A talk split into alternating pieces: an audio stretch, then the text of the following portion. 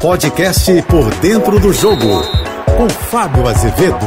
Vida de treinador não é fácil. Olá, amigos da JBFM. E no Brasil, o técnico português Paulo Souza já sentiu que é diferente. Como diz Bruno Henrique, Paulo Souza é outro patamar. Nem vencendo, o torcedor fica satisfeito. Aliás, tem que vencer e convencer. E a comparação com Jorge Jesus sempre será inevitável, ainda mais se vier um português, que é o caso do conterrâneo dele, o Paulo Souza. Nem a vitória em cima do Aldax por 2 a 1 foi capaz de acalmar os torcedores do Flamengo. Enfim, os gritos de burro vieram da arquibancada. Certos? Ainda é cedo, mas quem disse que torcedor olha para o relógio ou sabe que o calendário tem poucos dias de treinamentos, porque o Flamengo deixou de férias. Ele não quer saber disso. Ele quer que o seu time entre em campo e corresponda de espetáculo, ainda mais o Flamengo, que é um milionário. Paulo Souza ouviu o primeiro grito de burro vindo da arquibancada, mas fica tranquilo, professor. Esse não será o primeiro nem o último encontro com esta palavra, que faz parte da cultura do futebol.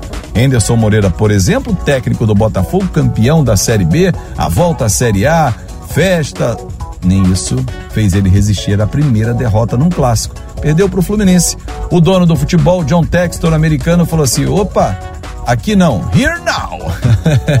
agora é olho da rua, é. Aqui agora é assim, mudam as regras na nova administração de uma empresa e é assim que vai ser tratado o futebol. Pois bem, sejam bem-vindos à nova realidade. Não deu resultado, está demitido no clube empresa e não fez um bom rendimento, não tem um bom aproveitamento, houve o grito de burro também.